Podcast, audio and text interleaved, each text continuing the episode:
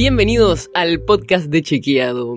Hoy vamos a contarles un poquito sobre lo que estuvimos haciendo con el último chequeo al debate presidencial, el segundo. Yo soy Olivia Sor.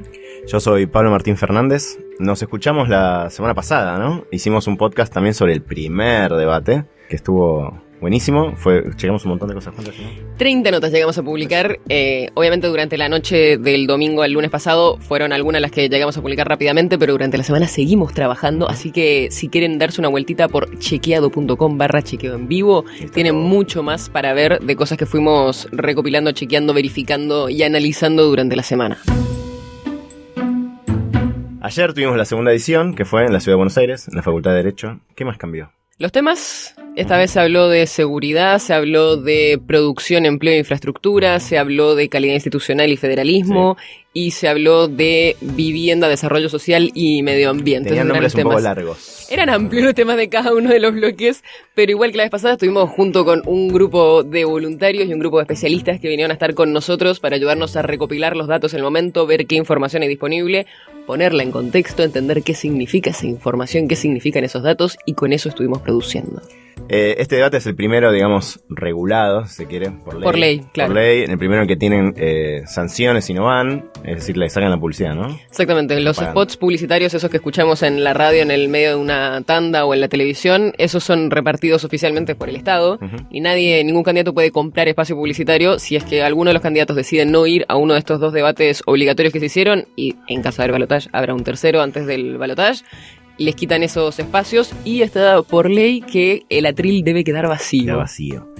Lo que también, eh, en realidad, tiene que ver con estos debates, pero no está regulado, es cómo, cómo es el debate en sí. Esto es importante porque algunos dirán, che, pero no me gusta el formato. Bueno, No se cruzan. no se cruzan. Eso fue acordado entre ellos. Esa es la, eso es importante. Claro, es la Cámara Nacional Electoral la que lo organiza y la que define finalmente cómo se hace, pero todo esto lo fue llevando adelante con discusión con los distintos candidatos y los equipos de, de los distintos partidos para que todos estuviesen de acuerdo con este formato. Así que sí, es todo muy consensuado, es todo lo que más o menos les convenía a ellos que sea el formato que se diera.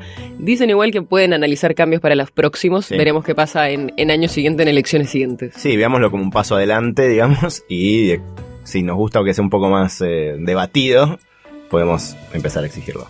Así es. Eh, ¿A quién chequeamos? Empezamos con el bloque de seguridad, ¿no? sí, eh, así arrancaba el debate. Exacto. Alberto Fernández, Sí. sí, habló de un tema que, que es el consumo de drogas, sobre todo de marihuana. Sí, pero él dijo el consumo de droga y marihuana ha aumentado en estos años, siempre está en agenda si hay que legalizar o no hay que legalizar. Esta frase, el consumo de droga y marihuana ha aumentado en estos años, es verdadero. Sí. Sí. Eh, los datos disponibles, el último es de 2017, muestran un aumento en todo el consumo de la mayoría de drogas. Una salvedad, el consumo de drogas incluye el alcohol, el tabaco y el éxtasis, ¿sí? No solo eh, marihuana, es rara la frase, porque habla de drogas y marihuana, eh, pero se mide incluyendo marihuana, ¿no? Sí. Por las dudas, creció el consumo de cocaína, marihuana, tabaco, alcohol y éxtasis. Y son encuestas que va haciendo la Cedronar que no son tan frecuentes, con lo cual no es que tenemos una evolución año a año, pero cuando ves a grandes rasgos viene aumentando en, en las distintas encuestas que han hecho. Por supuesto, Macri también habló de seguridad, dijo que los secuestros prácticamente desaparecieron, fue una de las cosas que dijo, y también es verdad, cuando mirás cómo evolucionaron los datos, en 2016 había casi 300 secuestros, 294, mirás ahora los datos y fueron 30 en 2019, o sea, hubo una caída muy importante en la cantidad de secuestros, y lo que te dicen algunos de los especialistas es que fue mutando ese delito, que por ahí no son secuestros, ahora son muchos, por ejemplo, em, secuestros virtuales, Sí. que no son catalogados como secuestro, porque no hay nadie que haya sido secuestrado, es una estafa, es otro tipo de delito. Totalmente. Entonces fue cambiando el delito, fue mutando hacia otras cosas y el secuestro en sí, la verdad es que se redujo muchísimo y no desapareció, pero sí prácticamente desapareció 30 casos en lo que va del año. Y Macri también habló de las muertes por la policía. Dijo que el 2014 fue el año récord de muertes por la policía. Eh, Claro, diciendo como que el en el kirchnerismo había más muertes a manos de la policía que durante su gestión. En ese momento estaba en el poder Cristina Fernández de Kirchner y esto le da verdadero, ¿sí? Eh, Ese año, el 2014, se registró el mayor número de muertes a manos de la Policía Federal Argentina, esto es importante porque ahora lo vamos a explicar por qué, del periodo 2012-2018, o sea que incluye parte de su gobierno, gran parte de su gobierno, y le da verdadero. Entonces en 2014 fue el, el año con mayor cantidad de muertes eh, en manos de la policía.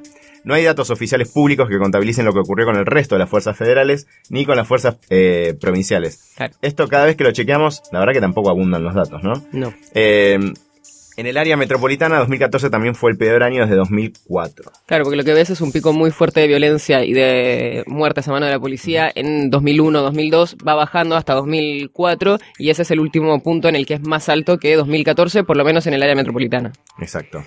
Habló también Macri sobre homicidios, más en general, no solo a manos de la policía, y dijo que se redujeron un 30%.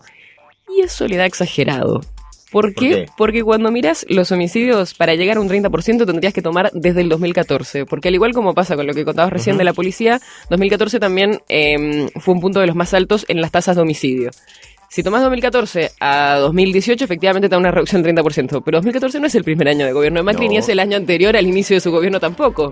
Te estás comparando contra el punto más alto un poquito antes de haber empezado tu gestión. Si lo comparas contra 2015, que digamos es el año antes de que él asuma, Asuma. la baja te da del 20%. Con lo cual hay una baja, viene bajando desde 2014, más o menos todos los años.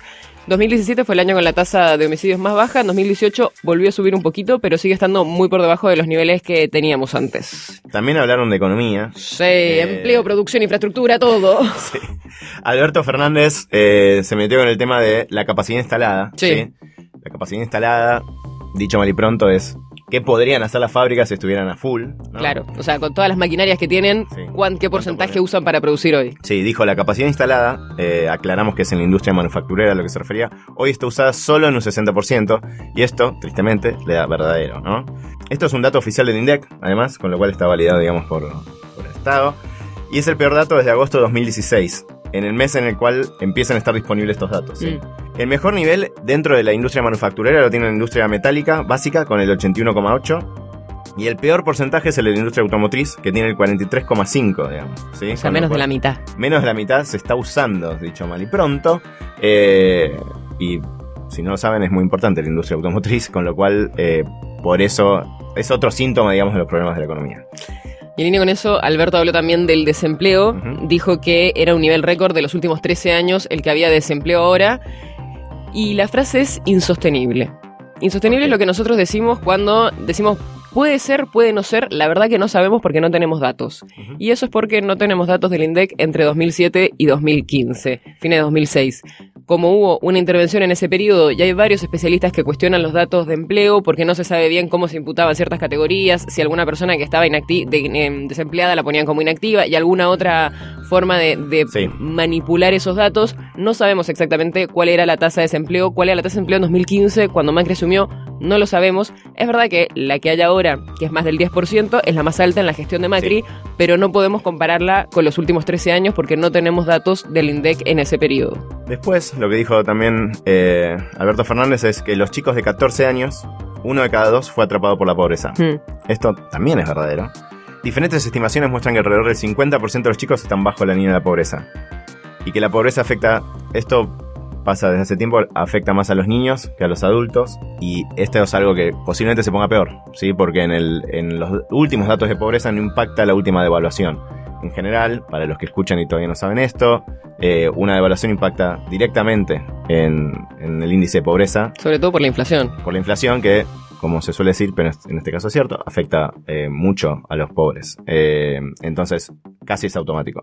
Sí. Sube y posiblemente de peor aún. Sí, o sea, probablemente los datos todavía no reflejen la situación actual. Exacto.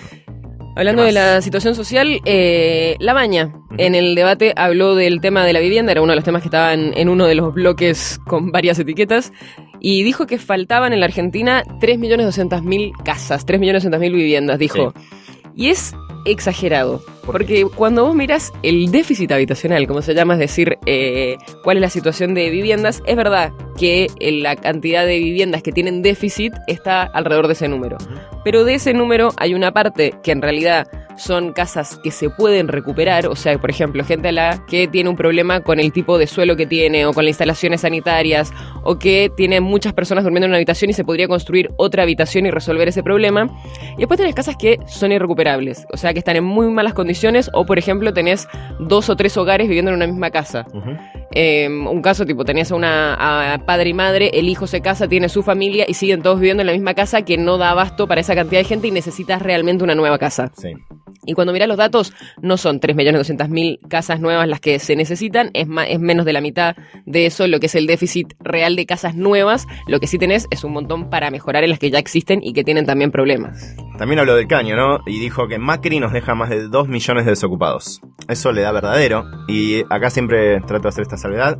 Cuando hablamos de desocupados, eh, metodológicamente estamos hablando de gente que no tiene trabajo y está buscando trabajo. Es muy importante eso. Es decir, si no tiene trabajo y no está buscando, no aparece en esta, en esta medición. Un tema metodológico, ¿sí? Entonces, con esa, esa salvedad hecha, es totalmente cierto. La cantidad de desocupados en todo el país es actualmente alrededor de 2,3 millones de personas, muy alto. Y, por si no queda claro, el desempleo aumentó en la gestión de Cambiemos, ¿sí? Creo que también un poco a eso apuntaba lo que decía del caño. Pero recuerden esto, estamos hablando de gente que no tiene y busca trabajo. Exactamente. Y Gómez Centurión, eh, Juan José Gómez Centurión, que estuvo ayer también en el debate, lo criticó Alberto Fernández diciéndole que hay una candidata a vicepresidenta con ocho procesamientos, hablando de la situación judicial de Cristina Fernández de Kirchner. Fuimos a mirar los datos, no son ocho, son trece. Con lo cual es verdadero claramente. La mayoría de las, casa- de las causas están vinculadas a cuestiones de corrupción. Algunas eh, no son solo procesamientos, sino que ya pasaron a juicio oral también. Eh, entre las causas que hay en, ese, en dando vueltas está, por ejemplo, el de la supuesta o el supuesto direccionamiento de obras públicas, de obras viales específicamente a Lázaro Báez en el sur, la causa de los sauces por alquileres de propiedades en el sur también, y hay varias más, con lo cual es verdadero lo que dijo Gómez Centurión. ¿Qué más vamos a hacer esta semana? Vamos a seguir chequeando un montón. No, vamos a seguir. eh, nos quedaron un montón de frases todavía en el tintero. Piensen que esto recién pasó ayer. Eh, escuchen cuando escuchen este podcast. Fue poquito el tiempo que tuvimos todavía. Ya hay 12 chequeos publicados en la página. Durante el día de hoy vamos a estar subiendo muchos más. Pueden ver todos en chequeado.com barra chequeo en vivo. Pueden escuchar nuestro podcast anterior de la semana pasada. Totalmente. ¿Dónde, Oli? Lo pueden escuchar. Pueden estar en Spotify, en Apple Podcast y en tu aplicación favorita para escuchar podcast.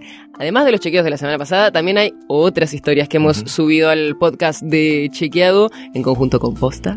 Sí, ¿Qué Eh, temas? Eh, yo me acuerdo, hicimos bots, hicimos eh, migración desde Venezuela. Hicimos eh, los bots, que en, en época electoral por ahí es más relevante que nunca tratar de entender cómo funcionan los bots y los trolls en redes sociales. Hicimos un capítulo sobre los inmigrantes de Venezuela y cuál es su situación hoy en la Argentina. Hicimos uno sobre refugios para mujeres víctimas de violencia de género, en el que contamos las historias de estas mujeres, cómo llegan a estos refugios y cuál es su situación, sobre todo para poder salir después y armar una vida nueva. Tenemos un montón de historias para escuchar en el podcast de Chequeado, además de estos chequeos en vivo que estamos haciendo a los debates presidenciales. Así que gracias por escuchar. Y nos escuchamos la próxima.